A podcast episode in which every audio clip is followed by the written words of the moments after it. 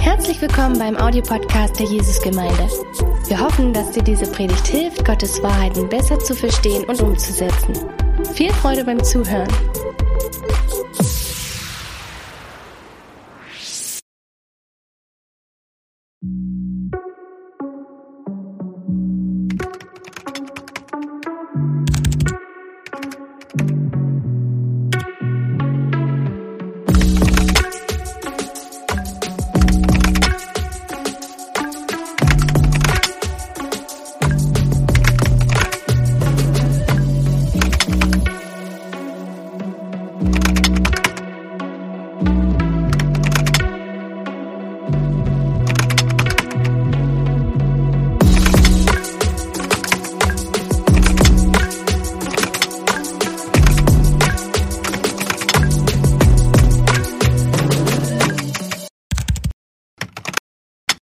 Hallo und herzlich willkommen auch von mir.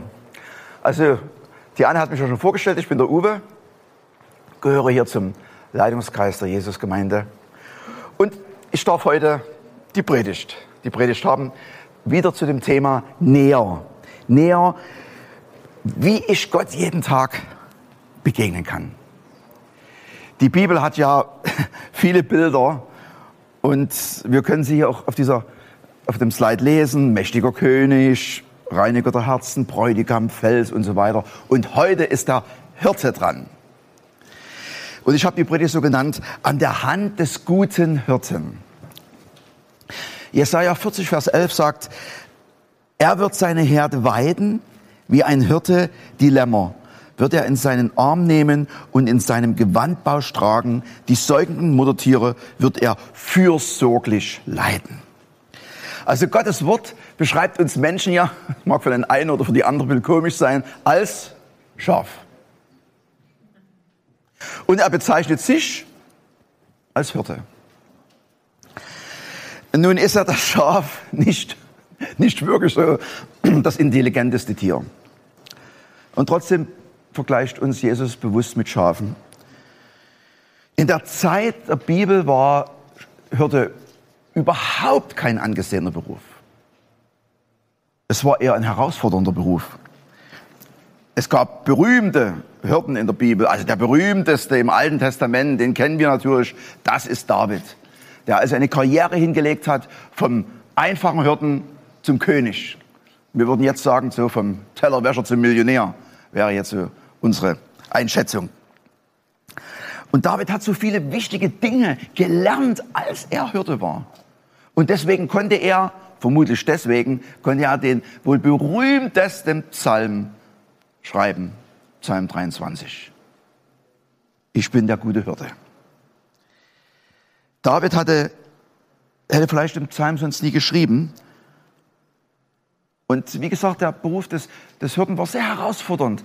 Also ein Hirte musste zum Beispiel sich in der Geografie auskennen. Er musste ja wissen, wie er seine Schafe leiten kann, kann von der, von der einen Hügelkette zu der nächsten Hügelkette, damit die auch keinen kein Schaden nehmen, die Schafe. Er musste sich in der Topografie auskennen. Er musste wissen, wo ist hier die grüne Aue? Wo sind hier die grünen Wiesen? Wo gibt es Gräser? Wo gibt es Kräuter, die für, den, für die Schafe, für die Herde ganz wichtig sind? Und natürlich musste der Hirte auch einen guten Orientierungssinn haben, denn er musste ja wissen, wo sie sich, wo sie sich aufhalten. Er musste das Wetter gut einschätzen können. Wenn er gesehen hat, Wolken, dunkle Wolken ziehen auf, musste er einschätzen können, könnte das für uns gefährlich werden oder ziehen die dran vorbei. Und wenn sie uns gefährlich werden, ich muss die Schafsherde zusammennehmen, muss sie an den sicheren Ort bringen, vielleicht in den Stall. Er musste sich um die Sicherheit seiner Schafe kümmern. Er musste natürlich für alle möglichen und unmöglichen Situationen vorbereitet sein. Und das alles ohne Google Maps und ohne Wetter-App. Und er musste die Schafe kennen. Und er hat, äh, ein Hirte hat wirklich jeden Tag, jeden Tag ein, zwei Minuten, je nach Größe der, der Herde, damit zugebracht, einmal seine Hand auf den Kopf des Schafes zu, zu legen und ganz bewusst, ganz bewusst mal für eine Zeit nur einen Kontakt zu einem Schaf zu haben. Und auch für das Schaf war das eine ganz wichtige Qualitätszeit, einmal am Tag Kontakt persönlichen Kontakt mit dem Hirten zu haben. Er wusste, wenn ein Schaf krank war oder wenn eine Herde viele Lämmer hatte, hatte, dann konnte man natürlich nicht so schnell vorangehen. Dann musste man etwas langsamer gehen. Dann konnte man nicht das Ziel erreichen, was man sich vielleicht selber gestellt hat. Das musste er alles wissen. Er musste wissen, wann und wie viel die Schafe fressen. Na gut, die fressen ja immer. Er wusste, wenn die Dunkelheit einsetzt und dann, um dann einen sicheren Ort zu suchen, ein, einen Stall zum Beispiel oder was auch immer. Und wisst ihr, ein Schaf kann eigentlich nur allerhöchstens, allerhöchstens 20 Meter schauen. Ein Schaf hat nicht so gute Augen, sieht also 20 Meter weit bloß und sieht also zum Beispiel gar nicht, wenn es hier jetzt grasen würde, würde es gar nicht äh, wissen, dass 50 Meter weiter ein viel grünerer Rasen ist. Das sieht das Schaf gar nicht. Da muss der Hirte die Herde zusammennehmen und sagen, kommt Freunde, ich führe euch zu einer grünen Aue. Zu viel frischeren Rasen als hier. Wenn ein Schaf zu fressen hatte, dann, dann fraß es, dann war es zufrieden. Und dann hört es Wasser und saust einfach hin zu dem Wasser. Ob da Geröll dazwischen liegt, ob da ein Abhang dazwischen liegt, das kriegt das Schaf gar nicht mit. Es kann sich verletzen, es kann sogar zu Tode kommen. Der Hirte nimmt die Schafe beiseite und sagt, kommt Freunde, wir drehen mal noch eine kleine Runde, 100 Meter weiter. Dort ist richtiges, schönes, frisches Wasser, ruhig. Dort könnt ihr trinken. Und weil eben so ein Schaf nicht so weit sehen konnte, besteht ja die Gefahr, dass es den nahenden Feind gar nicht wahrnimmt. Zum Beispiel einen, einen Wolf, der in der Nähe ist. Das würde, die, das würde das Schaf ja gar nicht mitkriegen. Das Schaf frisst und ist selbst bei einem nahenden Feind völlig unbesorgt. Deshalb muss der Hirte aufpassen, dass die wilde Tiere die, äh, äh, nicht die Schafsherde bedrohen und muss das, äh, die Tiere, die wilden Tiere verscheuchen. Und damit kann es passieren, oder damit ist es schon oftmals passiert, dass der Hirte sein Leben einsetzen musste für diese Schafe. Ein Schaf ist anfällig für Parasiten. Da gibt es Fliegen, die gehen in die Ohren oder dies, gibt es diese berühmte Nasenfliege bei den Schafen. Die nisten sich dann im Gehirn ein, legen ihre Eier und wenn dort dann die, die Larven der neuen Fliegen schlüpfen, das ist für die Schafe ein, eine schmerzhafte Sache, eine ganz schmerzhafte Sache. Meistens kommen sie zu Tode, meistens stürzen sie selber einen Abhang runter aufgrund von Schmerzen. Und vorbeugend gab es oder gibt es immer noch eine Kräutermischung und der Hirte schüttet diese Mischung über den Kopf des Schafes. Psalm 23, du salbst mein Haupt mit Öl. Also ein Schaf hat keine scharfen Zähne, hat keine guten Augen, hat keine Krallen, hat keine Pranken, kann nicht schnell laufen, hat keine Orientierung. Also ein Schaf kann sich eigentlich selbst nicht verteidigen. Und nach der Theorie der Evolution müssten die Schafe eigentlich schon längst ausgestorben sein. Aber sie haben tausende von Jahren überlebt und leben immer noch. Und das nicht zuletzt, das nicht zuletzt durch den Einsatz des Hirten. So, das war jetzt das Grundseminar über Schafshirte, Schafshirte werden. Ich kenne das ja äh, von den Elbwiesen. Ich, ich habe ja schon einige ich renne ja hier schon einige Jahre auf der Erde rum. Und als ich ein Kind war, gab es wirklich an den Elbwiesen Schafsherden. Und dann habe ich die Schafe und die Hürden so beobachtet. Und das war vielleicht sogar, ich sage mal so ein bisschen ein, ein, Berufswunsch für mich. Ich war kein Christ. Aber ich dachte, der, Scha der, der Hirte hat Ruhe, der hat seine Schafe, der hat seine ein, zwei Hunde mit. Wunderbar. Keiner geht ihn irgendwie auf den Geist. Klasse. Aber jetzt gibt es sie leider nicht mehr, die Schafsherde. Aber es, es gab's, das gab es wirklich. Aber man spürt, ein Schaf oder Schafe brauchen einen Hirten. Und Jesus bezeichnet sich im Johannes 10, im Johannes Kapitel 10 ab Vers 11 selbst als Hirte. Er sagt, ich bin der gute Hirte. Ein guter Hirte ist bereit, sein Leben für die Schafe hinzugeben. Sehr viel, auch schon im Alten Testament, sehr viel wird Gott als Hirte bezeichnet. Wir haben Jesaja 40, Vers 11 gelesen. Ich gebe noch zwei Stellen, zwei Bibelstellen, aber es gibt noch viel mehr. Psalm 95, Vers 7. Denn er ist unser Gott und wir sein Volk. Er kümmert sich um uns wie ein Hirte, der seine Herde auf die Weide führt. Hört doch auf das, was euch, was er euch heute sagt. Oder Psalm 100, Vers 3, wir sind sein Volk, das er umsorgt wie ein Hirte seine Herde. Und als Jesus sagte, ich bin der gute Hirte, dann geht bei den Leuten, die das hören, ein Kopfkino los. Weil sie kennen die Stellen aus dem Alten Testament. Gott ist der gute Hirte. Sie kennen die Stellen. Und was beansprucht Jesus jetzt hier? Und wenn man weiterliest im Johannes 10 ab Vers 32, dann wundert es uns nicht, dass da, dass da plötzlich Streit bei den Zuhörern losgeht. Warum streiten die Leute? Ja, weil Jesus den Anspruch hat, indem er sagt, ich bin der gute Hirte, erhebt er den Anspruch, wie Gott zu sein. Wenn er sagt, ich bin der gute Hirte, dann sagt er nicht nur, ich bin ein guter Hirte, sondern ich bin der gute Hirte. Und er beansprucht damit, ein Messianisch, der Messias zu sein. Gut ist ja nun ein Adjektiv und beansprucht natürlich dann auch Qualitätsmerkmale. Und wenn wir jetzt im Johannes 10 weiter blättern, dort bleiben wir jetzt auch, dann habe ich, es gibt mehr, aber ich habe drei Qualitätsmerkmale eines Hirten herausgesucht. Und das erste Qualitätsmerkmal ist, der Hirte setzt sein Leben für die Schafe ein. Vers 11 bis 13. Ich bin der gute Hirte. Der gute Hirte lässt sein Leben für die Schafe. Wer Lohnarbeiter und nicht Hirte ist, wer die Schafe nicht zu eigen hat, sieht den Wolf kommen und verlässt die Schafe und flieht und der Wolf raubt und zerstreut sie. Weil er ein Lohnarbeiter ist und sich um die Schafe nicht kümmert. Jesus sagt, woran erkennt man einen guten Hirten? Ein guter Hirte gibt sein Leben für die Schafe. Ein guter Hirte steht sozusagen zwischen, zwischen der Schafsherde und den Angreifern. Und wenn es zum Kampf kommt, setzt er sein Leben für die Schafe ein, um sie zu schützen. Jesus sagt hier, einer, der kein Hirte ist, sondern die Schafe nur gegen Bezahlung hütet, läuft davon, wenn er den Wolf kommen sieht.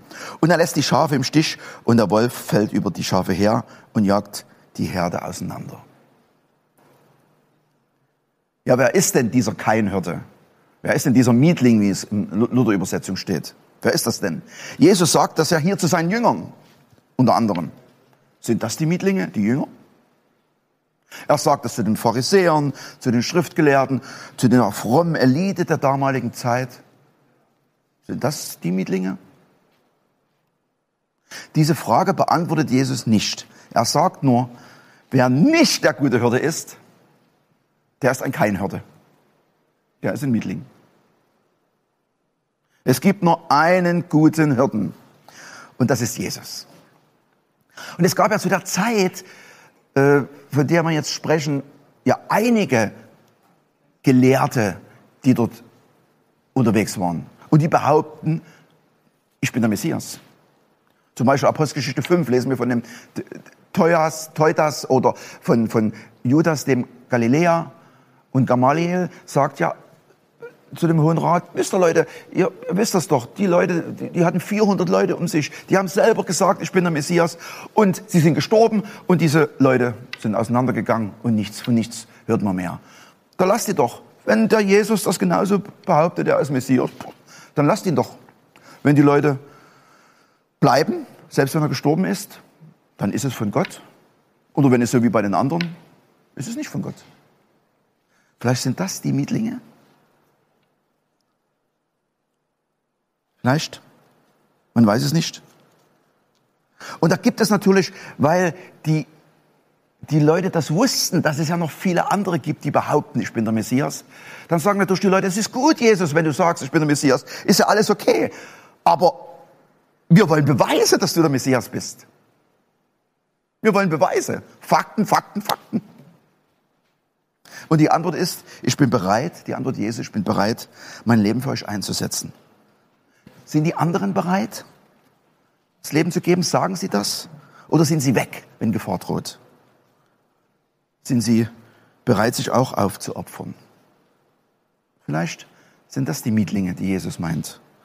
Und Im Vers 15, Vers 17 sagt er immer wieder, ich bin bereit, mein Leben zu geben. Das ist dem Jesus so wichtig. Hier waren wir im Vers 11, Vers 15, Vers 17. Immer wieder wiederholt er das. Jesus weiß, was wir brauchen. Jesus weiß, dass wir seine Hilfe brauchen. In Matthäus 9, Vers 36 sagt, äh, steht, als er die vielen Menschen sah, hatte er Mitleid mit ihnen, denn sie waren erschöpft und hilflos wie Schafe, die keinen Hirten haben. Jesus weiß, was wir brauchen. Und er weiß, dass wir einen guten Hirten brauchen. Wer erinnert sich denn noch an den 13. Januar 2012? Also fast genau vor neun Jahren. Da gab es ein Schiffsunglück vor der italienischen Insel Giglio. Die Costa Concordia ist auf Grund gelaufen, umgekippt und es gab 32 Tote. Und der Kapitän der Costa Concordia, Francesco Schettini, verbüßt zurzeit eine 16-jährige Haftstrafe. Er ist einer der ersten gewesen, die das havarierte Schiff verlassen hat und in ein Rettungsboot gesprungen ist. Der Kapitän verlässt als letzter das sinkende Schiff. Das ist ein unbeschriebenes Gesetz in der Seefahrt. Und schon zum Sprichwort geworden. Der Kapitän verlässt als letzter das sinkende Schiff. Und als Francesco Schettino gefragt worden ist, warum er so zeitig das Schiff verlassen hat, hat er ausgesagt, dass er ausgerutscht ist und in das Rettungsboot gefallen ist. er ist sozusagen zufällig gerettet worden.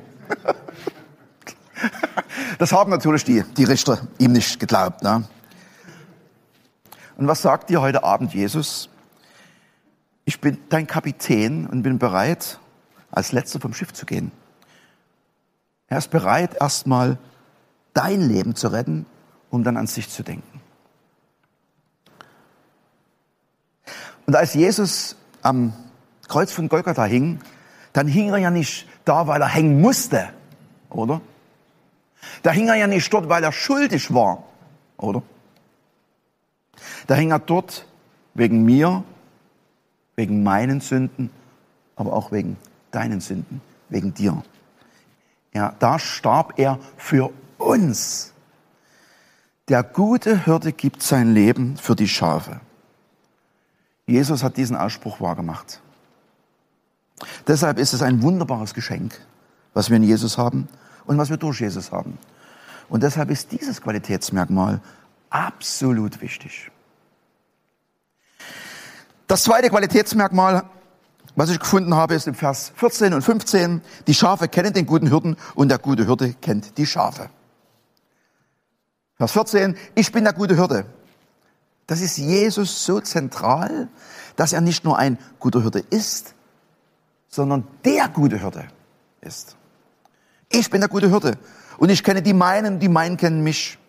Wie der Vater mich kennt und ich den Vater kenne, und jetzt bekräftigt Jesus nochmal, weil es ihm ganz wichtig ist. Und ich lasse mein Leben für die Schafe. So wie der Vater mich kennt, so kenne ich meine Schafe.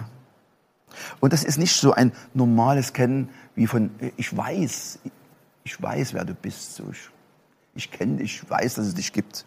Sondern es ist eine ganz reale, reale Herzensangelegenheit.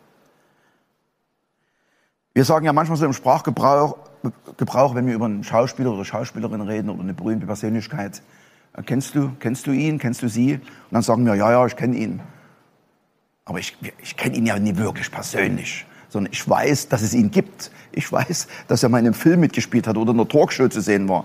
Aber kennen tue ich ihn ja nicht. Ich weiß faktisch, dass es diesen Mann oder diese Frau gibt. Aber wenn Jesus sagt, ich kenne meine Schafe, meint er nicht nur, dass er weiß, dass wir heute hier Gottesdienst feiern, sondern wenn Jesus sagt, ich kenne meine Schafe, dann sagt er, ich kenne dich ganz persönlich. Ich weiß, was in der kommenden Woche für Herausforderungen auf dich zukommen. Ich kenne dein Innerstes. Ich weiß, wer du bist. Es ist eine Vertrauensbeziehung, die von Jesus ausgeht. Es gibt im Griechischen zwei Worte für Hüten, Bosko und Poimaino. Und das sind alles beide Hüten, Schafe, Versorgen, Weiden, kann man einsetzen. Und doch gibt es Nuancen. Bosco ist ein Schaf mit dem richtigen Futter versorgen. Also bedürfnisorientierte Führung. Jesus weiß, was wir brauchen. Jetzt brauchen meine Schafe Wasser, frisches Wasser und er führt sie zum frischen Wasser. Jetzt weiß er, meine Schafe brauchen eine Pause und er lässt sie lagern. Und er führt in dieser Weise, bedürfnisorientiert, weil er weiß, was die Schafe brauchen. Er versorgt das Schaf.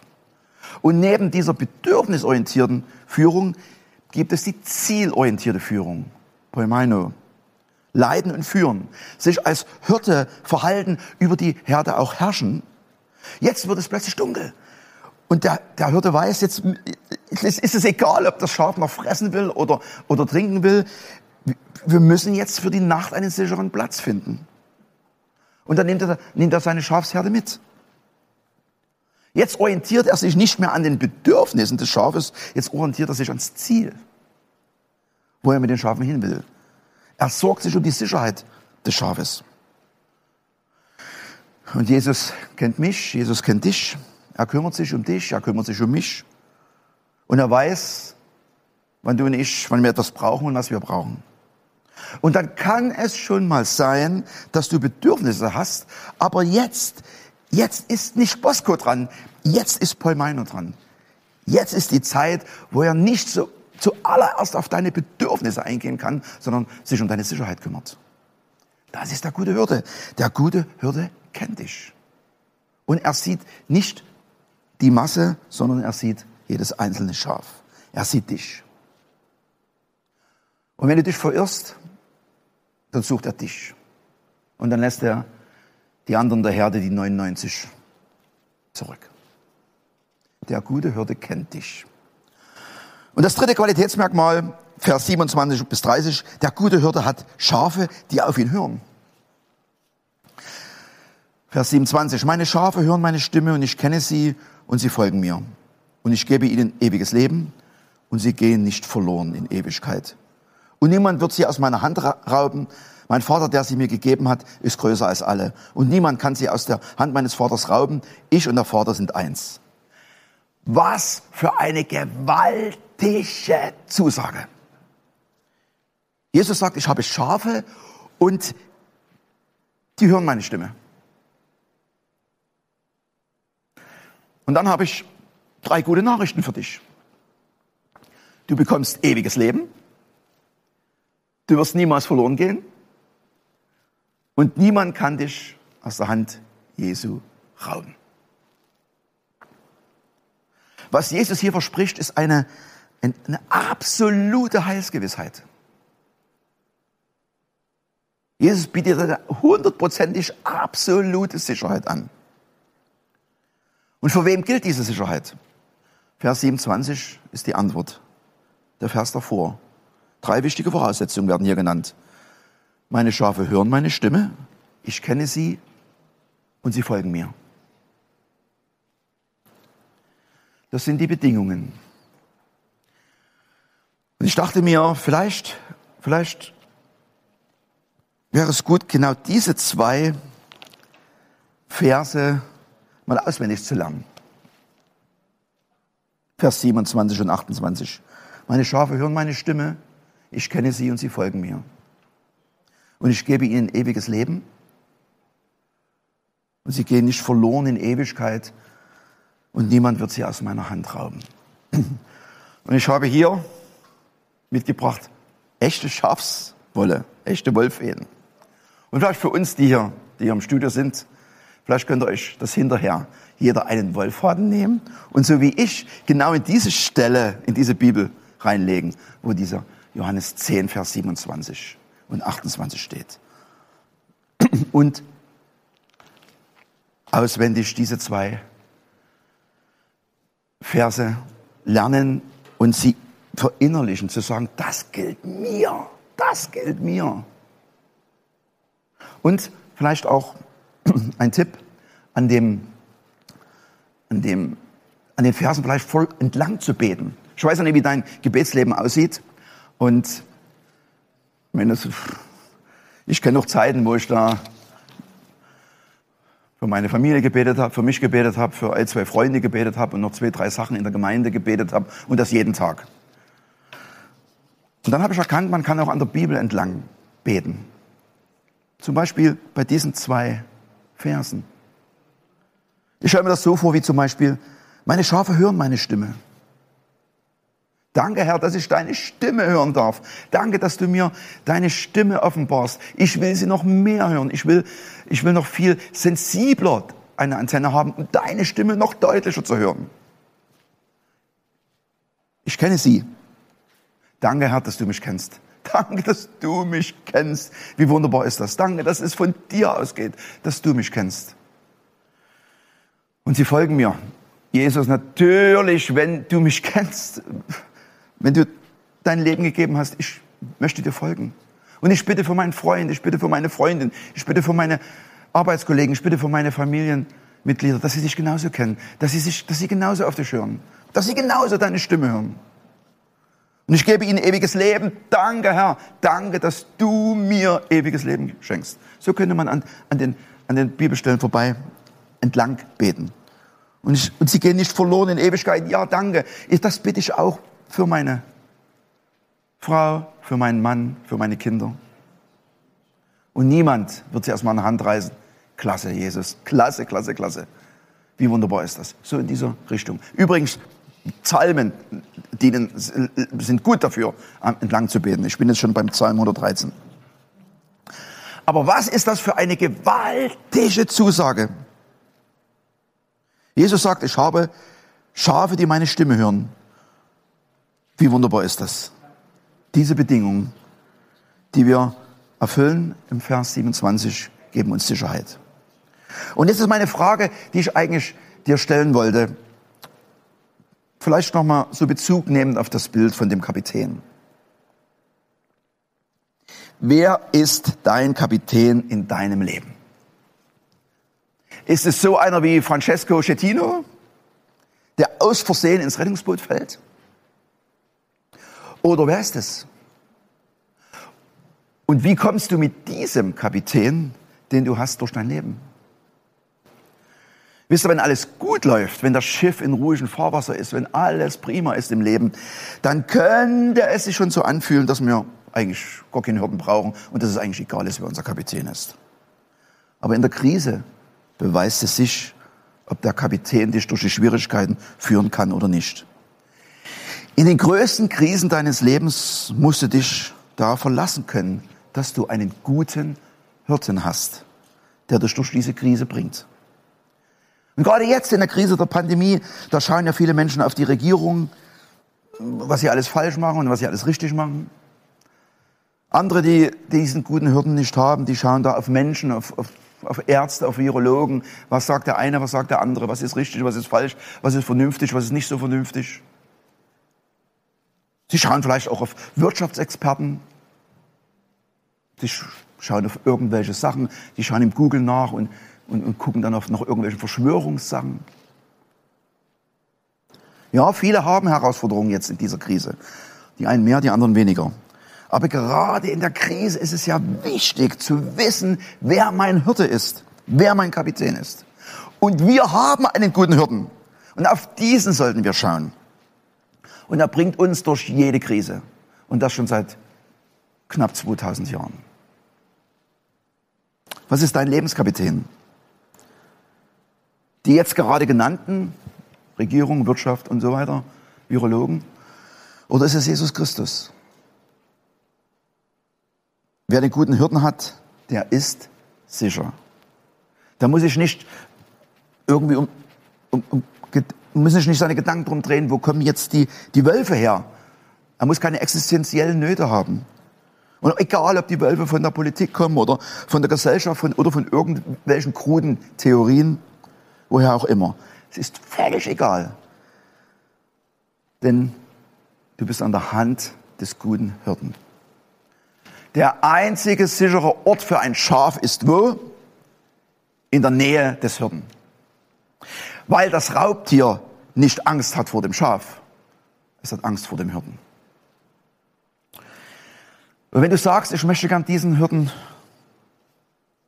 kennenlernen, Jesus, ich möchte diesen, diesen Jesus als einen guten Hirten haben.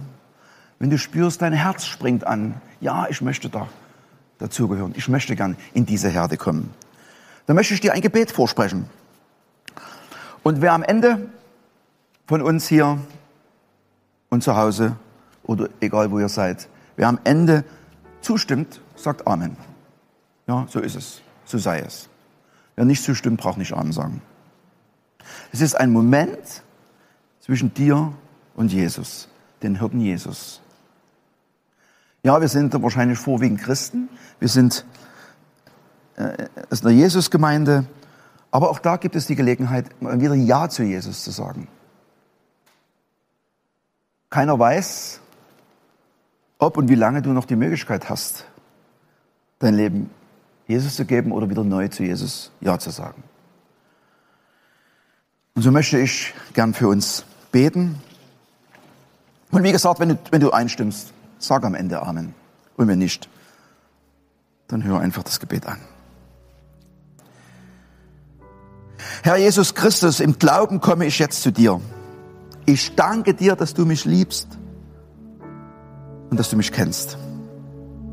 Danke, dass du mir ewiges Leben schenken möchtest. Ich glaube, dass du für meine Schuld am Kreuz gestorben bist und dass du auferstanden bist und lebst. Ich gebe dir mein Leben mit Leib, Seele und Geist. Ich gebe dir meine Vergangenheit, ich gebe dir meine Gegenwart, ich gebe dir meine Zukunft. Ich will dir gehören, dir, dem guten Hirten. Übernimm du die Herrschaft in meinem Leben. Führe und verändere mich, so wie du mich haben möchtest. Ich danke dir, mein Herr und mein Gott. Und wer damit übereinstimmt, sagt Amen. Und wenn du jetzt dieses Gebet zum ersten Mal mitgesprochen hast oder zum ersten Mal Amen dazu gesagt hast, zum ersten Mal übereingestimmt hast, dann bitten wir dich, dass dann, oder wären wir auch froh, wenn du dich bei uns meldest. Unter live.jgdresden.de. Du kannst auch Jesusgemeinde Dresden googeln. Du kannst eine E-Mail schreiben. Facebook. Wir haben sogar Telefon noch. Und du wirst dort Leute sehen und mit Leuten kontaktieren, die sind ganz lieb. Lieber, lieber als ich. Viel lieber als ich. Die sind ganz lieb. Es wäre für uns ein Privileg, mit dir auf dieser wunderbaren Reise zu gehen. Denn jetzt geht für dich eine Reise los. Eine Reise an der Hand des Hirten zu grünen Auen. Eine, Hand, eine, eine Reise an der Hand des Hirten zu frischem Wasser. Ja, auch manchmal durch dunkle Täler. Ja, auch das. Und wir sind alle auf einer Reise. Wir sind alle auf dieser Reise. Und es wäre für uns ein Privileg, mit dir diese Reise zu unternehmen. Eine Reise an der Hand des guten Hirten. Amen.